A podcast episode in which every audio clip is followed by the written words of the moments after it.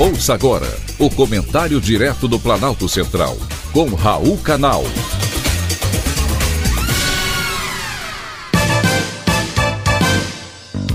Queridos ouvintes e atentos escutantes, assunto de hoje: ano sem tensão. O orçamento secreto acabou. Como os ouvintes devem se lembrar, essa modalidade foi instituída pelo Parlamento no ano de 2020 faz parte das atribuições do Poder Legislativo. O deputado ou senador encaminhar parte do orçamento como emenda dele para o seu estado ou município. Porém, há dois anos, criaram uma nova modalidade que passou a ser chamada de orçamento secreto, porque o relator geral da LDO, Lei de Diretrizes Orçamentárias, passou a ser o principal responsável pela distribuição de recursos públicos sem divulgar o nome do parlamentar que estaria recebendo tais recursos.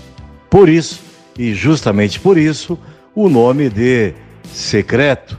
Porém, aí veio o Supremo Tribunal Federal, novamente ele, para decidir que o formato é incompatível com a nossa Constituição pouco transparente e abre caminho para barganhas políticas. Aliás, uma atividade que estará sempre presente, inaugurada por esse novo velho governo. O julgamento do orçamento secreto, já no finalzinho do ano, foi a mais recente rusga entre os poderes, aumentando ainda mais a tensão entre legislativo e judiciário.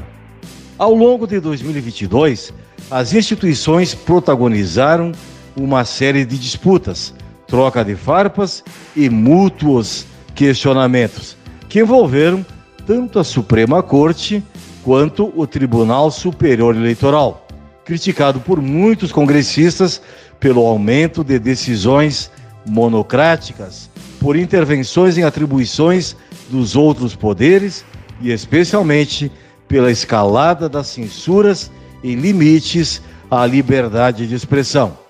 Um dos momentos de tensão entre legislativo, executivo e judiciário aconteceu ainda no primeiro trimestre do ano passado, quando Alexandre de Moraes, novamente ele, na função de ministro da Suprema Corte, determinou o bloqueio do Telegram em todo o país.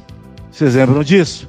A plataforma foi suspensa após pedido da Polícia Federal, diante da negativa do aplicativo de mensagens em cooperar com autoridades brasileiras.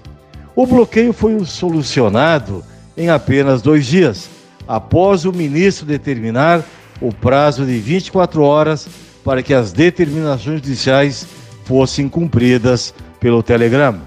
E isso só tem um nome: censura. O bloqueio inadmissível foi fruto de uma decisão monocrática que afetou a vida de 70 milhões de brasileiros. Estou me referindo a esses fatos apenas para lembrar alguns dos episódios de tensão que vivemos em 2022. Que este ano, que recém começa, seja mais livre e menos tenso. É sinceramente o que eu desejo.